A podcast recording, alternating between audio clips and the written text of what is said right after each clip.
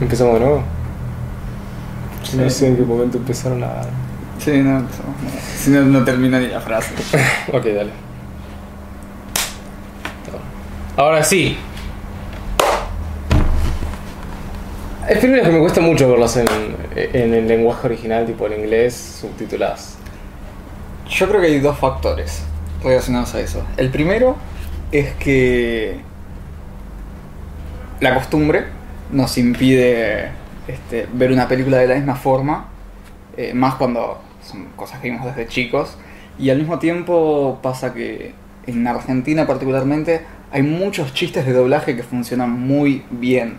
Los Simpsons son un gran ejemplo, Shrek es un muy buen ejemplo. Es un muy buen ejemplo. Eh, no vi la, la película con doblaje en castellano, en español España, Sí. Y estimo que tampoco debe funcionar de la misma forma. Eh, yo empecé a ver la primera eh, en inglés, dije, no, esto no lo tolero, le falta algo. La empecé a ver en español y dije, el resto la tengo que ver en, en inglés, en español porque si no va a haber una desventaja. eh, en lo que es la gracia que me dé. Pero bueno, sean bienvenidos a Record. Vamos a hablar de la tetralogía de El Ogro. Tetralogía. Es una tetralogía. Sí, igual. Shrek. Shrek. Eh, ¿Vos te viste la del gato con botas? Hace años la vi es- nunca me gustó. Es pésima. Pésimo. Eh, fue la última que vi en la tanda porque al mismo tiempo era la Ah, ¿la viste para esto? Sí, pero ya como diciendo, la tengo ahí de fondo. Me puse a ordenar las cosas y la, la presté atención a la, a la historia, pero no tanto a lo, a lo que estaba pasando en pantalla. Porque no, no la recordaba buena. Sí le presté atención más que nada a la primera mitad y no... No sé, innecesaria obviamente, creo que eso no se discute. Y... Sí, con poca gracia. Eh, no, nunca me gustó. Me acuerdo que la vi en el, creo que salió en el 2011, la vi en su momento. Me aburrió mucho. La vi unos años después y dije, "Está-. Me aburrió mucho, no la vi para esto porque, ¿para qué? Eh, Yo pensé en ver el... La serie. No, la, no, la serie no, ni, ni los cortos, este, porque ya en su momento los había visto y no me dieron gracia. Sí. No, es como que no manejan muy bien la ampliación que hacen a los personajes. Creo que hacen una muy buena presentación para ellos, en la primera y en la segunda. Ya después, a medida que se va expandiendo, es como que son bastante reiterativos. No, no los expanden en profundidad, sino que explotan los chistes que ya tenían hechos para cada uno. Y qué sé yo, en el, en el cortometraje o en el especial de Navidad, lo que sea, de Genji, eh, no, no está bueno. Y al mismo tiempo, eh, bueno, en esta del gato con botas, tampoco. Sí, particularmente creo que los, todos los cortometrajes son, son totalmente necesarios. Eh, me acuerdo que el de Genji en un momento dije, ah, lo vamos a ver, lo vamos a ver. Una mierda. Y, pero la aposta es que mm, yo creo que lo bueno quedó en la dos, tipo en la primera y la segunda. Todo el resto es innecesario. Sí, que- totalmente. a ver, muchos dicen la mejor es la 2. Es la mejor. Y a mí me pasó particularmente que cuando descubrí Shrek en mi infancia, vi primero la 2. Tenía un DVD donde tenía la segunda película y la exploté viéndola todas las noches. Después me llegó en VHS la primera Ujú. y la vi, la vi, la vi y me gustaba, pero como que tengo más adherida a, a mi recuerdo la segunda película. Al mismo tiempo, igual al reverlas de grande, fui descubriendo otras cosas bastante interesantes y graciosas, también por cuestiones de calidad de sonido, que ahora voy a contar. Em, y después, bueno, no sé qué con la, la obra de teatro del, musical de Shrek creo que debe ser basura. Eh, Este, no, no la vi. los musicales igual en general es como que son muy difíciles. Y Shrek tiene muy buen uso de la música. Pero claramente no como musical. Claro, no, no- no es un musical. Em, pero no, no, no sé si... em, a ver, pasa que la primera tiene muy buenos aspectos porque es muy original. Y al mismo tiempo la 2 tiene muy buenos aspectos, siendo que quienes este, realizaron la película estaban como más cómodos y estaban más pulidos. Los chistes, por ejemplo. Que le agregaron mucha personalidad a los personajes. Sí. Entonces es como que si bien se repiten algunos algunas cosas, algunos aspectos de la trama que sucedían en la primera, me encuentro con que no, no está tan mal repetirlo. Sí, en la 3 y en la 4 es como que seguir explotando el tema de que Shrek no se puede acomodar a la vida en familia y, y al aspecto relacionado al estigma que tenían con él. Es como que ahí ya es cansador. Pero al mismo tiempo no me parece que estén mal ni separadas de la búsqueda original. Simplemente es como que Yo seguir lo mismo durante cuatro películas aburre.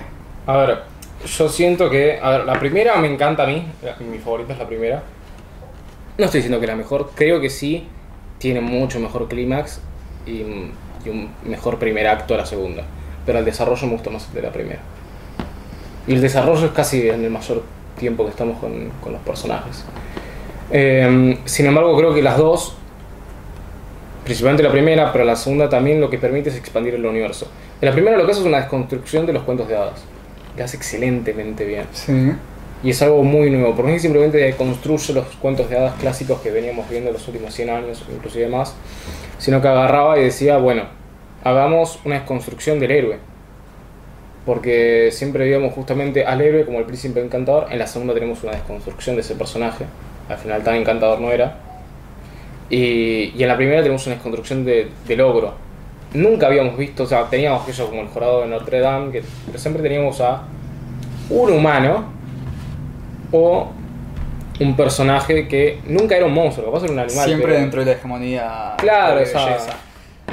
Y en este caso no solo teníamos un monstruo, sino un monstruo horrible, que tenía todo el estereotipo del ogro detrás.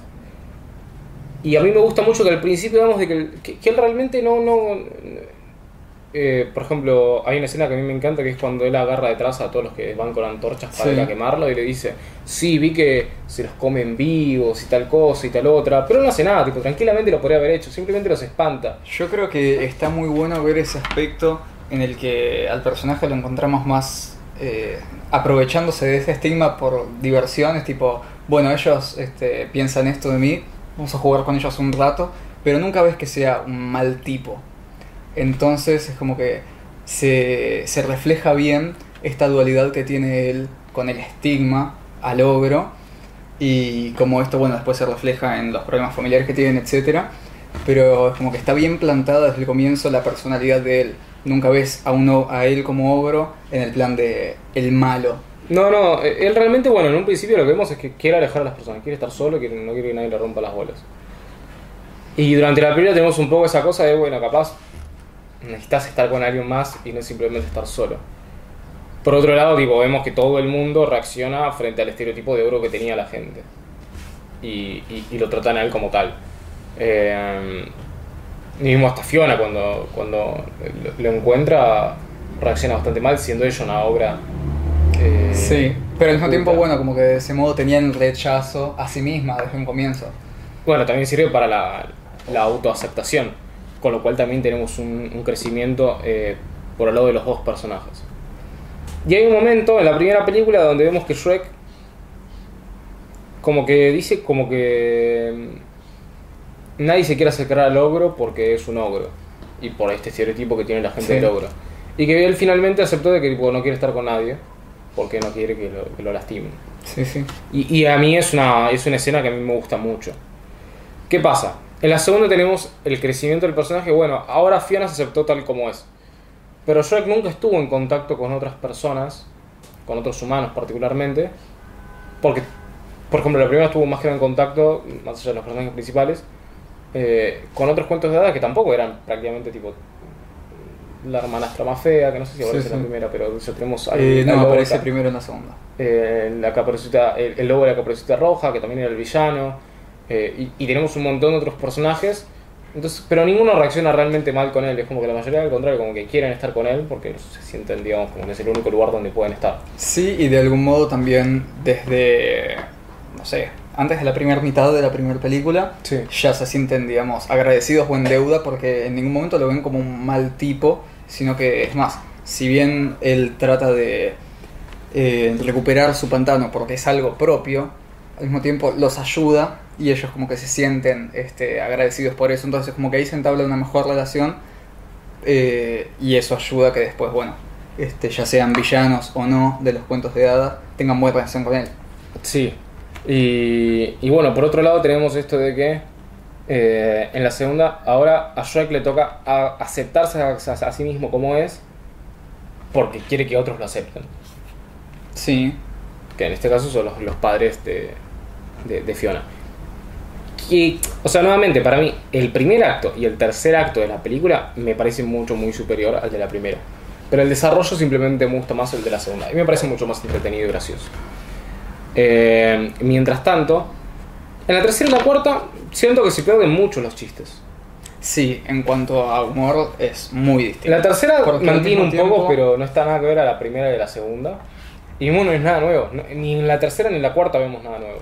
Creo que el desarrollo de los chistes en contrastes para grandes, digamos, para adultos y para niños, funciona muy bien en la primera y segunda película, pero ya en la tercera y cuarta es como que no, no son tan, tan bien formulados, digamos, no tienen tan buenos remates que, que digan, ah, este chiste está pensado para que tenga varios sentidos, digamos, y pegue de forma distinta según qué es lo que entiendas de este. Como que son bastante más lisos y no tienen este, tanta gracia por ese lado. No digo que son malos chistes, pero al mismo tiempo creo que para adultos o gente de nuestra edad, digamos, no, no funcionan tan bien, simplemente. Sí, creo que los únicos chistes que me suenan interesantes son cuando caen en la secundaria. Sí. Pero nuevamente no está. Ni, no le llegan ni a los talones a los chistes que se hacían en la primera y la segunda. A mí lo que me sorprendió era la cantidad de chistes que hay de doble sentido que de chico no me di cuenta que estaban. Eh, hay bastantes y están buenos porque de chico no te, no, no te hace preguntarte algo que no entendiste porque es- o lo entendiste o no lo entendiste. ¿Vos viste que al principio de la primera película Shrek dice mierda? En español. Sí. Nunca me había dado cuenta de eso, chico. Yo no me doy Y cuenta. Es como que dije, wow. Yo no me di cuenta de la, la escena de Lord Farquaad en su cama Cuando se tiene una erección. cuando tiene una Sí. elección. Era como. Bueno, eso Y nuevamente, es- de chico no te das cuenta, entonces no se pierde la inocencia que puede necesitar un chico. eh, donde termina siendo una pregunta incómoda a los padres, que capaz los padres todavía no quieren responder. Pero vez es, una, es un chiste que los padres van a percibir y también les van a dar, dar Claro, que están muy bien plantados. Mismo cuando sale Shrek del baño en la primera película y tipo tiene una hoja del, del cuento pegada a su zapato, mostrando que en realidad cuando arranca la página es porque la usa como papel higiénico. Está bárbaro y es súper simple cómo se, se desenvuelve y el remate que tiene. Pero en las otras películas no vemos cosas así. No vemos tal grado de no sé si, digamos, de complicidad del, del personaje para el adulto que lo está viendo. Ese Eh, creo que, que es un punto que, que rompe con lo que se estaba mostrando antes en cuanto al, trabajo en el humor. Y después hay dos cosas. Y eso que son las dos que cuando las volví a ver para esto, no me da cuenta que no te dejan nada, tipo, no te esconden nada, tipo, simplemente. A ver, en la primera, durante la película te dejan bastante guiños a que Fiona es. eh, eh, es- no, no te dicen necesariamente que es una obra, pero sí como que oculta algo. Y, y es algo que yo de grande, de chico no me había dado cuenta. Por ejemplo, cuando el, el espejo le dice a Lord Farquaad, Sí, sí. eh, pero no te dejes engañar, es una fiera. Sí, y al mismo tiempo después se lo quiere este, decir, pero Lord Farquaad es como que listo, ya escuché suficiente. Sí, sí. Y, y lo mismo tipo con algunos aspectos durante el trayecto de, con, con Shrek hasta el castillo. También sucede. Entonces me pareció bastante interesante eso. Pero con el Y que más me sorprendió fue con el padre. Los chistes de ese modo en el trayecto de el castillo a la ciudadela de Lord Farquaad, no me acuerdo el nombre, empezaba con D. Eh, no importa. Eh, los chistes con la estatura y los complejos de Lord Farquaad es como que están muy bien planteados. Sí. Eh, y la situación con el padre me, me sorprende bastante más que nada al final. Al descubrir qué era realmente el padre. Claro, pero vos por ejemplo viste durante toda la película vemos como que tuvo que hacer algún hechizo para enamorar a la madre y demás. Sí. Entonces, bueno, eh, ya la historia la conocimos mucho. Lo que pasa, bueno, a mí, a mí lo que me gustó fue esto. Es el príncipe, de la princesa del sapo, no la película del 2010, otra, tipo el cuento de la princesa del sapo. Lo cual me parece muy interesante porque plantea que todo personaje que no conozcamos origen, tranquilamente puede ser un personaje originado en otros cuentos clásicos. Como por ejemplo Burro. Hay una teoría, por ejemplo, de que. Putas. Que Burro es. El burro de Pinocho. Que hay un Sí. pibe que, que- que lo transforman en burro y es un burro que habla. Claro. Y por eso en la este, tercera Sí. Le dice al gato con botas, cuando cambian de cuerpos, eh, ya te vas a Polilla. Eh, Va, ese es el amigo de él. Sí, sí. Pero podría tranquilamente ser otro de ese barco. sí, sí. Eh, pero bueno, me, pareció, me, me había parecido bastante interesante. Y esto se.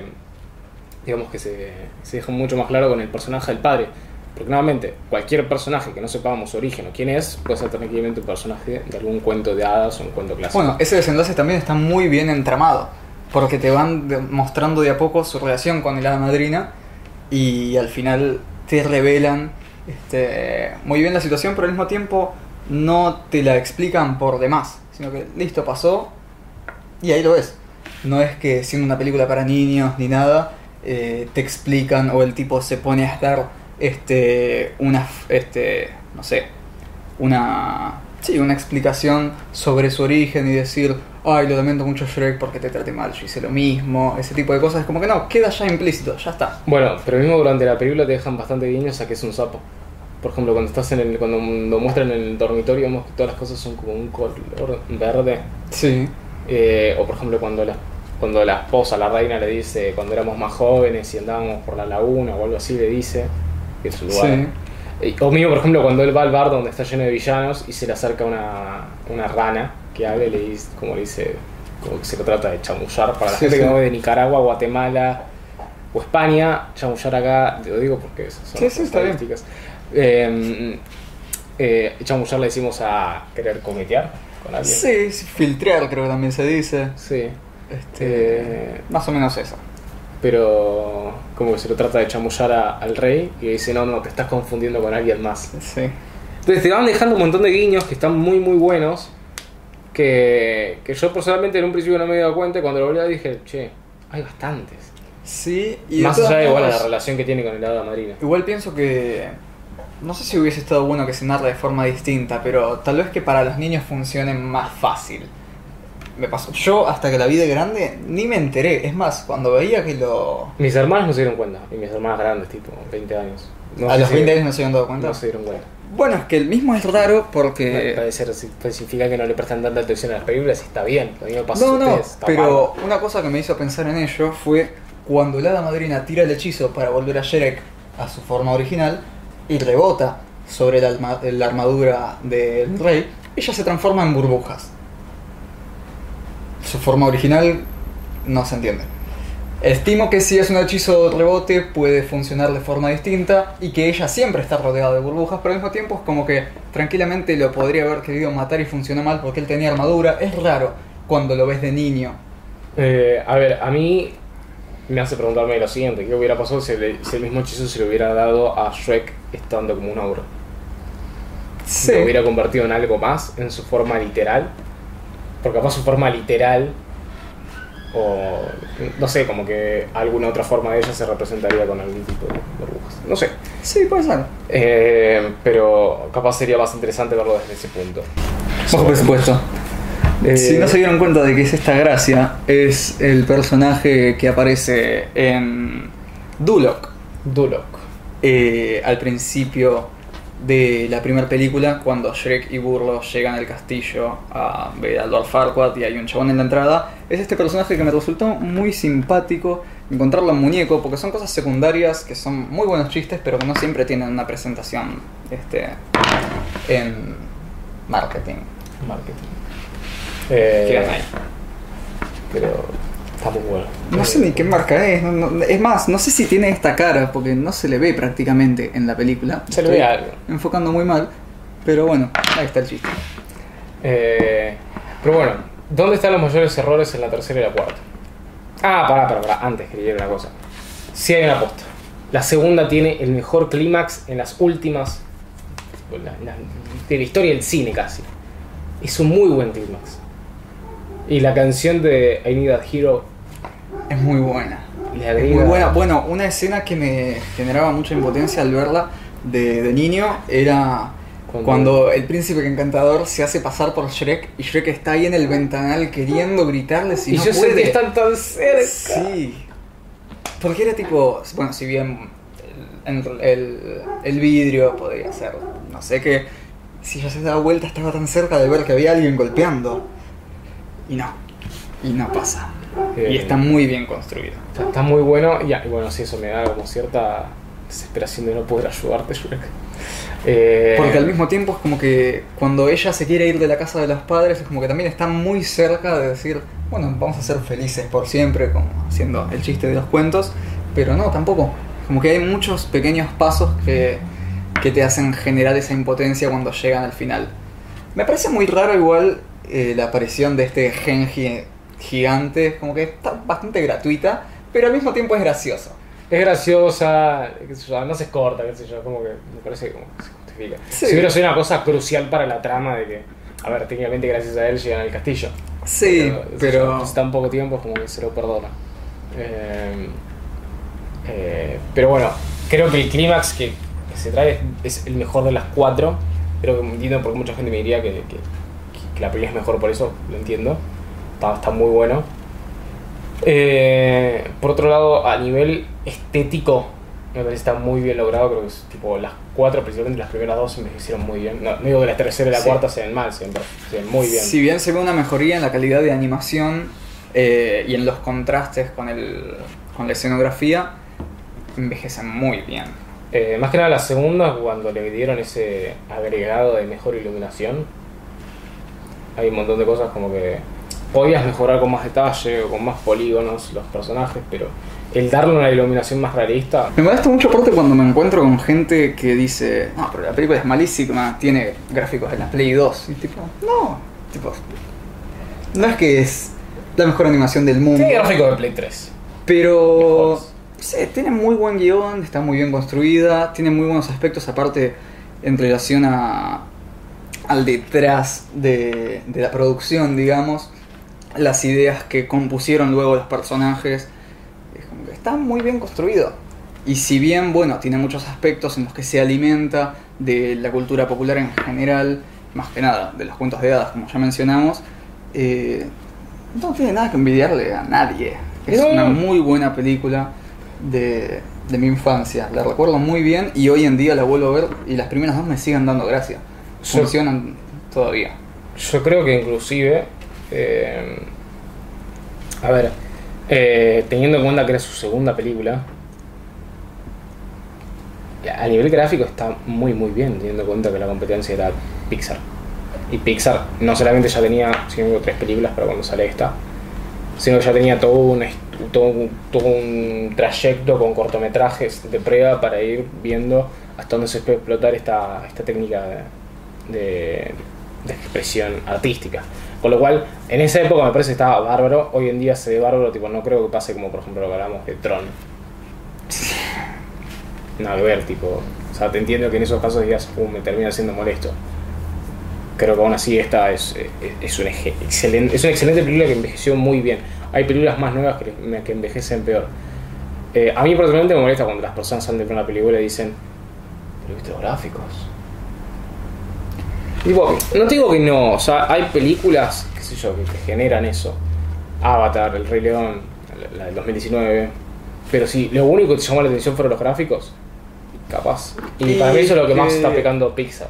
De algún modo en esos casos creo que para el público general es de los aspectos más fáciles de destacar.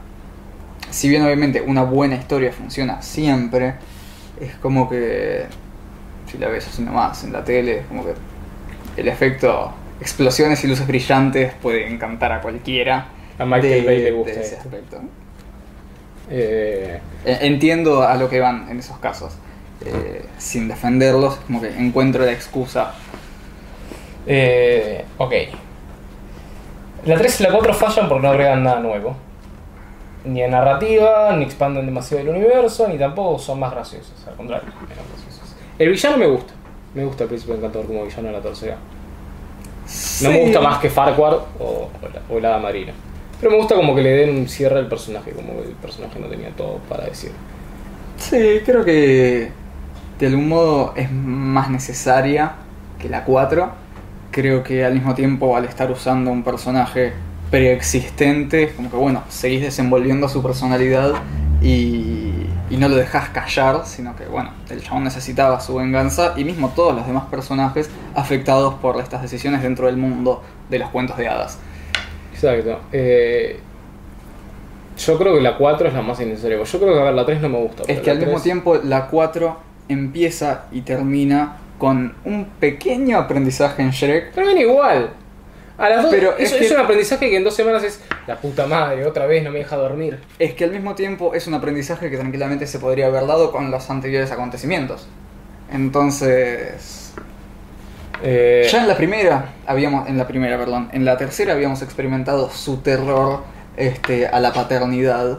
Entonces, como que tratar otra vez esto, si bien bueno, se puede entender que no está mal excusarse con quiero saber qué pasa y cómo se acostumbra Shrek a su nueva vida, eh, qué abstinencia puede tener en relación a sus libertades anteriores, pero como que no, no era, Yo no era siento que- propicio de una nueva película. Yo siento que en la cuarta hay. En la cuarta es la peor. Yo siento que la cuarta el problema que tiene es que. eh, no entiendo el personaje de Shrek. En la primera ya lo hablamos. Se entiende que Shrek no es un gruñón porque sí, y además, tipo, durante las otras tres películas se desarrolla que no tiene que ser un gruñón por todo. Y, y a su vez, tampoco cumple con el estereotipo de ogro. En lo que hacía en sus épocas de soltero y sin hijos, no era ir a asustar a todo el mundo. Se encerraba en su pantano y la pasaba bien ahí. En esta, ¿qué es, qué es lo primero que hace cuando tipo tiene un día para él solo, donde no tiene esposa, donde no tiene hijos, no tiene amigos y puede volver a hacer lo que hace? Hace exactamente lo que nunca hizo en la primera. O lo menos que se plantea de que él, o sea, va y cumple con el estereotipo de ogro.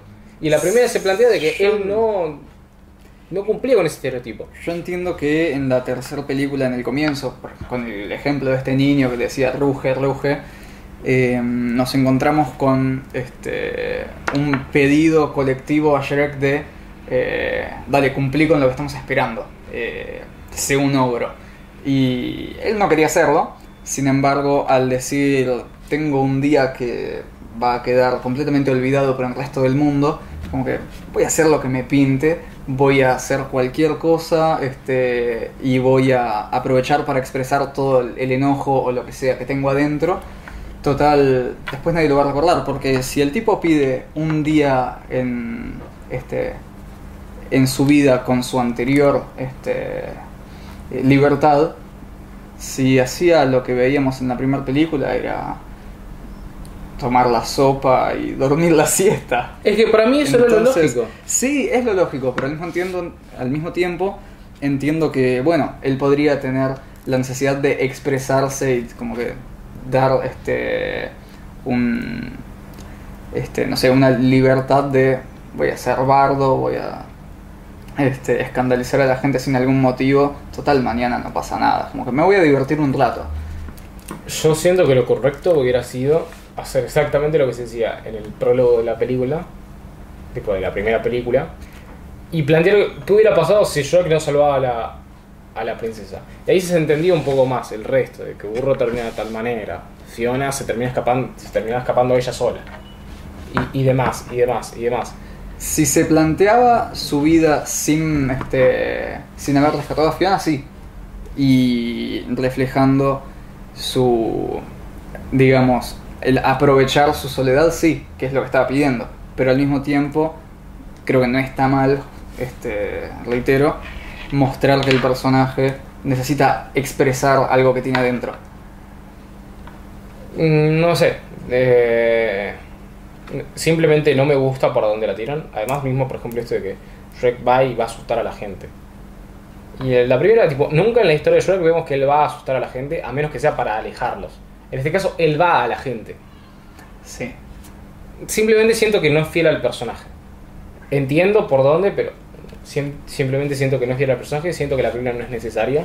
Siento que, obviamente, a ver, siempre lo decimos, entiendo que a veces se quieren sacar más películas para ganar más plata. Eso no quita que se pueda contar una buena historia. Eh, pero simplemente no, no me gusta. Me parece la más aburrida de las cuatro. Al menos me parece Sí. como que la que menos chistes graciosos tiene. Eh, se ve espectacular a nivel visual. Pero es una película tan hueca que es como que, bueno, no me importa. Eh, pasa exactamente lo mismo que con Toy Story 4. Eh, pero se ve las te- te- los telajes y los tejidos de telajes, los tejidos de los muñecos, pero me chupa un huevo, la película es una mierda, no respeta a Woody. Eh, qué sé yo. Y por otro lado, siento que eh, simplemente, a ver, la primera y la segunda, yo siento que debería haber terminado ahí. Porque claramente el guion se nutre mucho de El héroe de las mil caras, de Joseph Campbell, que es esta, esta tesis de analizar un montón de cuentos tradicionales a, nivel, a, a lo largo de la historia de la humanidad y ver las similitudes entre ellos, agarrar a los héroes clásicos, como puede ser el príncipe el encantador, y transformarlo en el enemigo, en el, en el antagonista, mientras que, la mientras que transformamos a lo que por lo general lo tomamos como el monstruo al cual el héroe se tenía que enfrentar, lo transformamos en el héroe. Y ver exactamente el mismo crecimiento que veíamos en Luke Skywalker, o en Aladdin, o en la Caperucita Roja, o en Harry Potter, pero transformarlo a logo. Y está excelentemente bien eh, representado en la primera, y está y muy rara vez, por ejemplo, se adapta a lo que vendría a ser como, entre comillas, la secuela del Camino del Héroe, que es cuando el héroe regresa a su hogar y se encuentra con el impostor. No se suele adaptar mucho, es como que uno siempre suele tirar a el desarrollo del héroe, tipo, eh, él teniendo que adaptar su- eh, teniendo que adaptarse a su nueva vida y a su nueva realidad y tener que aceptarla, eh, el aprender a usar sus poderes o, o el adentrarse a esta nueva aventura y demás. Pero simplemente decir, pero la, la- segunda parte no se suele trabajar mucho y en este caso lo hace y lo hace muy muy bien. Entonces yo creo que la terminan en la segunda. Pasa con todos los cortometrajes que quiera, por eso en total no los ve tanta gente como en las películas. Y en total puedes hacer un montón de cortometrajes que no tengan por qué afectar a las películas. Pero una secuela directa como suele ser tercero o cuarto, eh, cuatro, simplemente siento que como que arruina, no, no sé si arruina porque no es que se pierde lo que se hicieron en las primeras dos. Lo que pasó en las primeras dos quedó en las primeras dos y quedó intacto, por suerte. Pero al presentarse como películas canónicas creo que afecta bastante a la impronta que tenía la historia del personaje, porque siempre es mejor, creo yo, quedarse con la duda de, bueno, ¿qué pasó? Si él se pudo adaptar o no, y no mostrármelo y mostrármelo mal. Eh, exacto. O sea, ¿eran necesarias dos películas más? Yo creo que no. ¿Las dos películas más que se hicieron son buenas? Yo creo que no. ¿Qué sé yo? Por suerte, nos pudieron ofrecer Shrek 1 y Shrek 2, que son de las mejores películas de los últimos 20 años. De toda la historia, de, de todo el cine. Y por suerte, ahora es considerado como parte de la historia del cine, donde tiene que ser conservada para el consumo de las próximas generaciones, junto a otras 23 películas y Dark Knight. Que pueden ver el análisis ahí, o ahí. Él dice que es ahí, pero Yo estoy seguro que es ahí, porque después esto se da vuelta y. Cualquier cosa flipeo la imagen solo para esa parte. eh, Eh, esto fue Record. Vamos, ¿vos tenías algo más para decir? no, no, no. Esto fue Record. Lucas Daje, Joaquín Escobena, problemas de iluminación que ya pronto vamos a mejorar. Nueva Eh. escenografía que tal vez se mantenga. Eh, nos vemos en un próximo programa. Nos vemos en un próximo programa y en este caso nos vemos en serio. Nos vemos en serio. Plataformas de podcast, Linktree, todo abajo en la descripción. Si está en YouTube, suscripción, etcétera, compartir y cerramos ahí. Estamos ahí. Recuerden que bueno, ahora tenemos en este canal nuevas secciones como puede ser eh, una sección de videojuegos y otra de tecnología y además bueno, por lo general todas las semanas van a encontrar con nuestros análisis individuales de películas y puede que otros productos o eh, formatos artísticos como pueden ser los videojuegos también próximamente. Así que nos vemos en un próximo programa. Ahora sí, nos vemos en un próximo programa.